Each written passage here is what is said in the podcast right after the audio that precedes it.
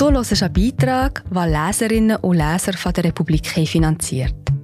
Mit einem Abo unterstützt du auch du unabhängigen Journalismus.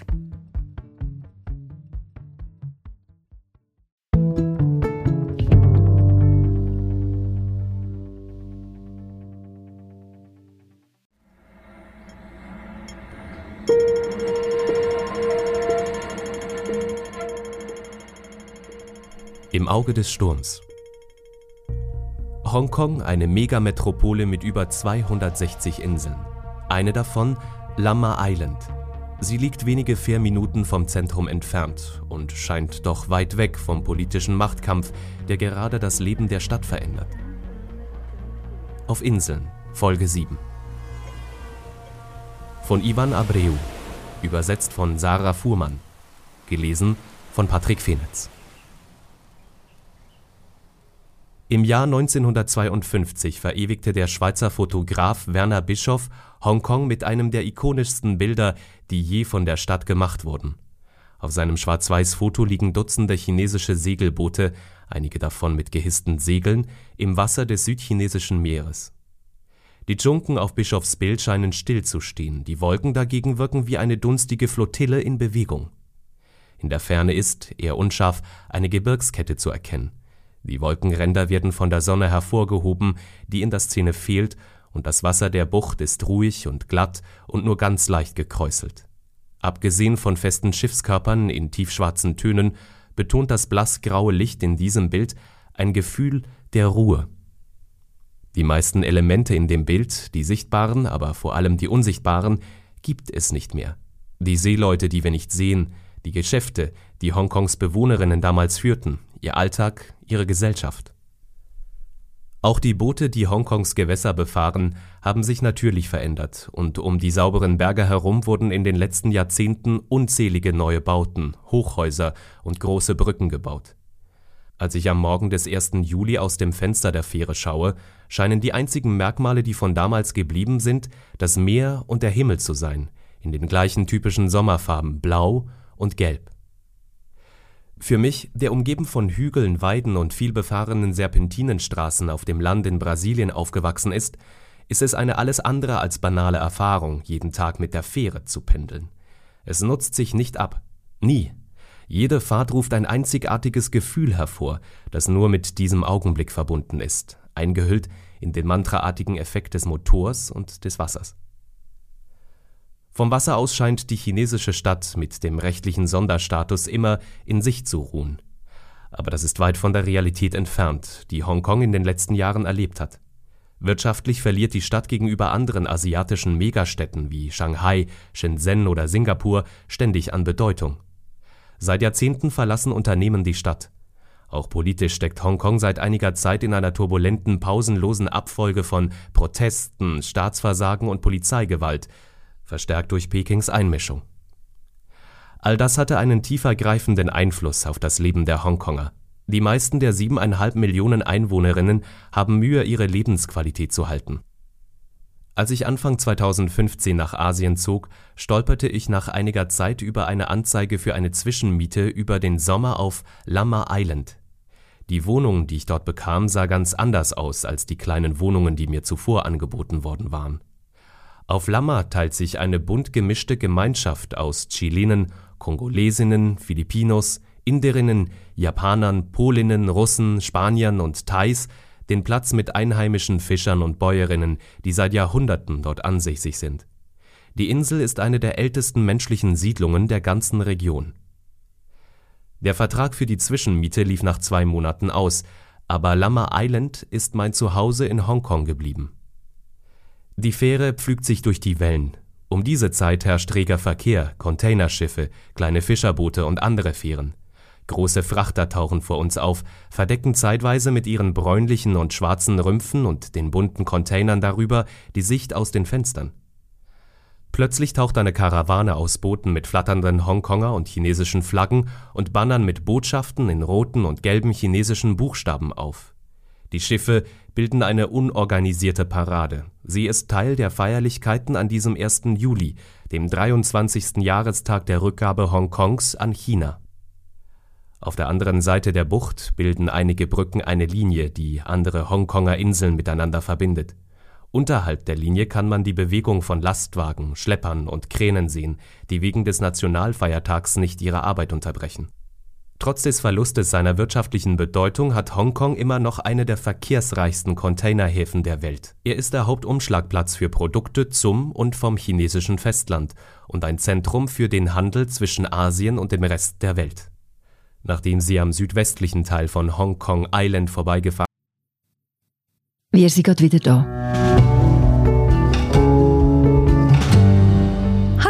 Ich bin Marie José, Wissenschaftsjournalistin bei der Republik. Und ich tue dich hier kurz stören. Mir gefällt bei der Republik, dass sie vertiefen. Es sind mehrheitlich Geschichten, die auf Hintergrund eingehen. Für das Lesen oder Hören, beim Joggen, beim Kochen oder wie man noch einen langen Tag vor dem Computer einfach möchte die Augen zutun. Wir sind werbefrei und nur von unseren Leserinnen und Lesern finanziert. Unter republik.ch slash hallo kannst auch hier ein Abo lösen. So, und das war es auch schon mit der Störung.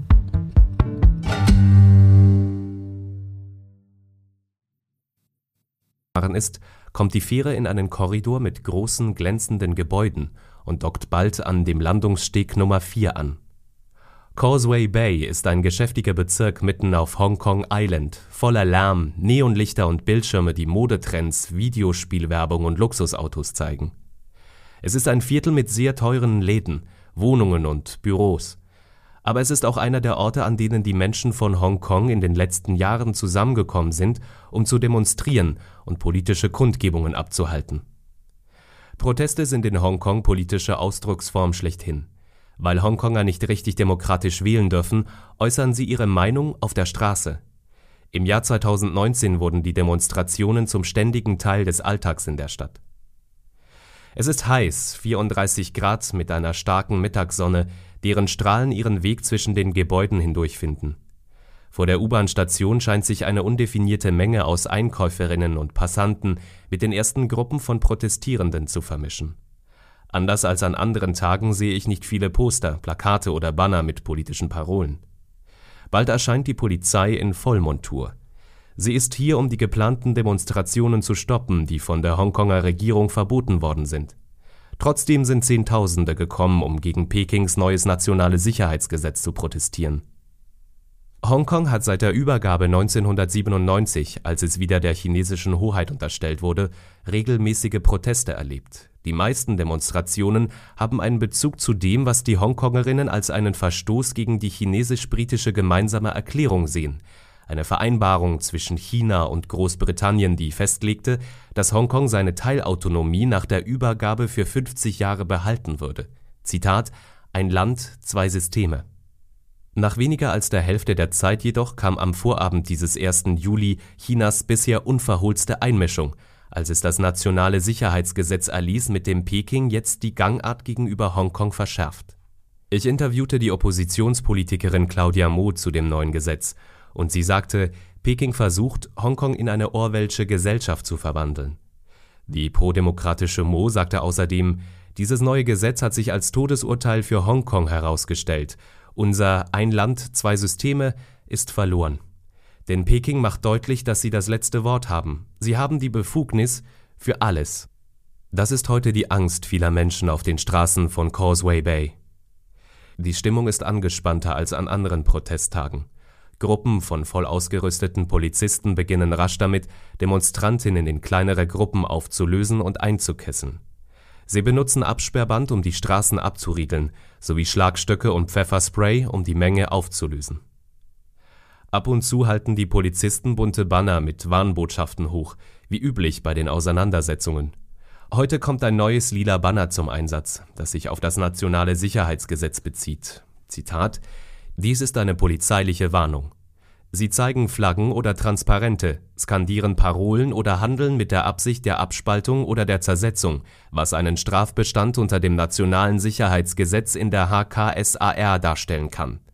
Sie können festgenommen und strafrechtlich verfolgt werden.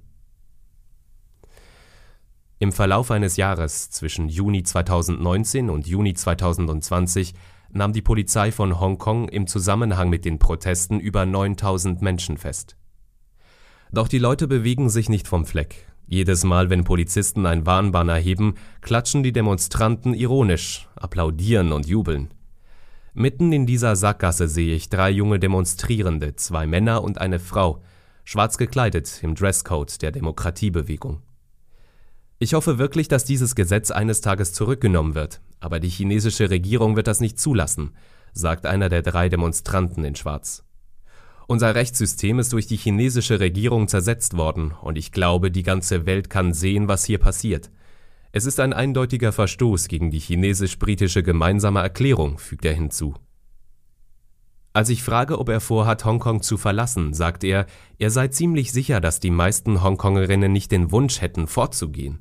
Vielleicht weil wir hier aufgewachsen, hier geboren sind, haben wir das Gefühl, dass es unser Zuhause ist und dass es ein Ort ist, den wir schützen und an dem wir bleiben sollten, sagt er.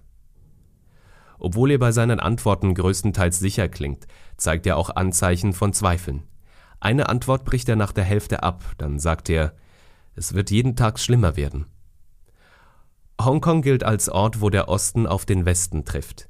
Mehr als ein Jahrhundert lang war die Stadt wegen der strategischen Position im Herzen des asiatischen Kontinents einer der Hauptumschlaghafen des British Empire.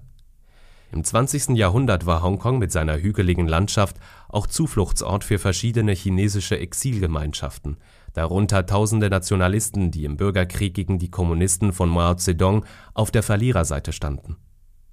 In jüngerer Vergangenheit war die Stadt im Zentrum eines weiteren Disputs. Im Handelskrieg zwischen China und den USA versuchen beide Seiten Hongkongs Lokalpolitik zu beeinflussen. Diese Spannung zwischen den beiden Supermächten, die sich beide der Strategien der hybriden Kriegsführung bedienen, und dazu ein Gründungsmythos, der auf die koloniale Vergangenheit zurückgeht, das sind zwei der vielen verwirrenden Elemente dessen, was Analysten eine tiefe Identitätskrise nennen. Dennoch scheinen die Proteste der letzten Monate einen Teil der Bevölkerung geeint zu haben. Meine Unterhaltung mit den jungen Studierenden wird von einer neuen Aktion der Bereitschaftspolizei abrupt unterbrochen.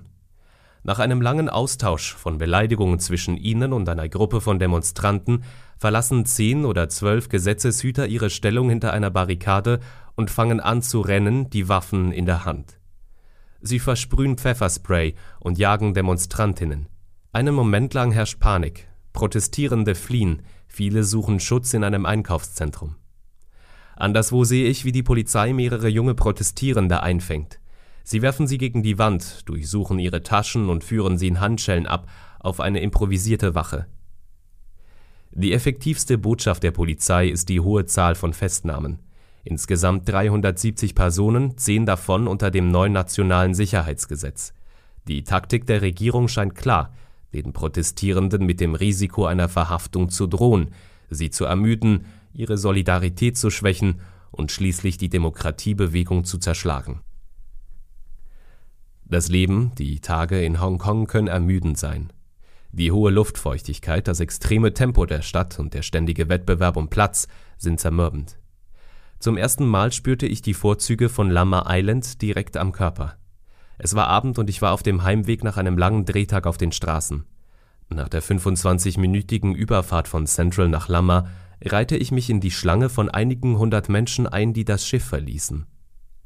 In dem Moment, als ich die schmale Straße betrat, die den Steg mit Yung Shui Wan verbindet, dem Hauptort auf Lama, und mein Blick auf die kleine Bucht mit den Fischerbooten fiel, die sich anmutig über das Wasser bewegten, und auf die Häuser, die mit erleuchteten Fenstern an den Hängen verstreut lagen, senkten sich meine Schultern. Ein beruhigender Schauer durchfuhr meinen Körper.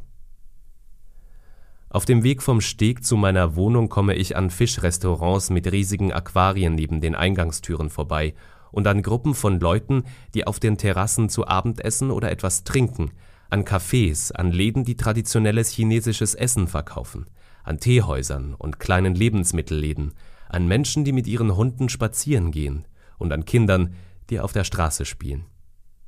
An den Wochenenden ziehen Lammersberge, Strände und die ländliche Umgebung massenhaft Touristen an, viele kommen vom chinesischen Festland. Im Gegensatz zur extremen Dichte von Hongkong gibt es auf Lama viel Platz. Weil immer mehr Menschen sich Lama als Wohnort aussuchen, schießen aber auch hier immer mehr Gebäude aus dem Boden und die Mieten und Immobilienpreise steigen. Dennoch, im Vergleich zu den meisten anderen Stadtteilen sind die 17.000 Hongkong-Dollar, gut 2.000 Franken, die ich für meine 100 Quadratmeter bezahle, ein unglaubliches Schnäppchen. Auf der anderen Seite, im Central District, würde ich für dieses Geld in einem Schuhkarton wohnen.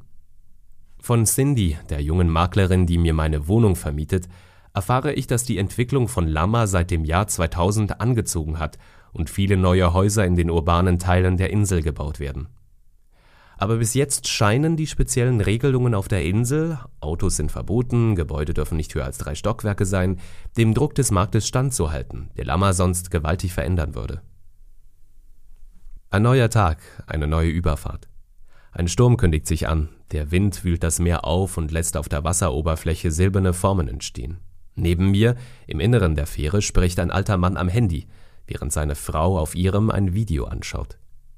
Der Ton des Videos ist eine Mischung aus Keyboard-Pop-Melodie und Spielautomatengeräuschen. Der Track wiederholt sich immer wieder, vermischt sich mit dem Geräusch der Fähre. In dem Video, das die alte Frau anschaut, schneidet ein Mann mit einem riesigen Hackbeil die langen Haare von Frauen, die in einer Reihe warten. Immer wenn er einen neuen Schnitt anfängt, fängt auch die Musik von vorne an. Es ist noch früh am Morgen und die meisten Läden in Causeway Bay sind geschlossen. Es ist ruhig auf der Straße. Arbeiterinnen putzen die Spuren der Proteste vom Tag zuvor weg. Sie lösen Aufkleber ab, waschen Graffiti weg, reißen Plakate herunter, entfernen die letzten Lennon-Walls. In den frühen 80ern, nach dem Mord an John Lennon, malten junge Leute in Prag, damals unter einem kommunistischen Regime beeinflusst von der Sowjetunion, ein Bild des früheren Beatles-Musikers auf eine Mauer in der tschechischen Hauptstadt. Bald war sie voll von politischen Botschaften, Gedichten, Liedtexten und anderen Graffiti, zum Ärger der Behörden. Die erste Lennon Wall in Hongkong tauchte während der Regenschirmbewegung im Oktober 2014 auf. Das bunte Mosaik aus Post-its, Zeichnungen, Bildern und Plakaten wuchs organisch auf einer Treppe vor dem Regierungsgebäude. Seit dem Beginn der letzten Bewegung 2019 sind die Walls zurückgekehrt, aber diesmal an ganz unterschiedlichen Orten, öffentlichen und privaten. Die Protestierenden beweisen Kunstfertigkeit und Kreativität, bezogen Elemente und Parolen anderer Bewegungen aus der ganzen Welt mit ein, schufen ihre eigene Identität. Und Hongkong entwickelt sich von einer eher grauen und sterilen, überorganisierten urbanen Landschaft zu einem lebhaften Ort mit Straßenkunst und Interventionen wird all das nun durch das nationale Sicherheitsgesetz verschwinden? Ich kehre zurück in den Central District. Auf meiner Liste sind Adressen von Yellow Shops, Läden, die sich offen auf die Seite der Protestbewegung stellen. Ich will fotografieren, wie sie ihre Lennon Walls abnehmen, weil sie wegen des neuen Gesetzes Konsequenzen fürchten. Wir haben sie gestern verschwinden lassen, sagt mir ein Angestellter aus einem der Shops auf meiner Liste. Das Gesetz ist sehr eindeutig, sagt die Geschäftsführerin eines taiwanischen Teeladens und kratzt die Reste eines Aufklebers von der Wand. Eine nach der anderen schickt mich weg. Die Botschaft, die Peking mit seinem nationalen Sicherheitsgesetz ausgesandt hat, ist angekommen. Und ich kann mir nicht vorstellen, dass es hätte anders sein können. Zurück am Pier in Lama treffe ich Matthew, der Flyer verteilt, auf denen die Leute aufgefordert werden, bei den Vorwahlen zu wählen, gut eine Woche nachdem das neue Gesetz erlassen wurde. Die prodemokratischen Oppositionsparteien halten Vorwahlen ab, aus Protest gegen das neue Gesetz und um ihre Chancen auf eine Mehrheit der 70 Sitze in Hongkongs Legislativrat bei den kommenden Wahlen im September zu erhöhen. Matthew verteilt Flugblätter an die Leute, die sich beeilen, die Fähre um 8 Uhr zu erwischen, wobei er immer den gleichen Satz wiederholt, manchmal auf Englisch, manchmal auf Kantonesisch mit einem starken westlichen Akzent. Er ist vor über 25 Jahren aus Australien nach Hongkong gekommen um für eine australische Gebäckfirma zu arbeiten. Er interessiert sich sehr dafür, was in der Stadt passiert. Andere Leute würden es vielleicht so nennen, aber ich finde nicht, dass das, was ich tue, Politik ist, sagt er. Es geht um unser Leben, dass das Leben, wie wir es kennen, uns entglitten ist.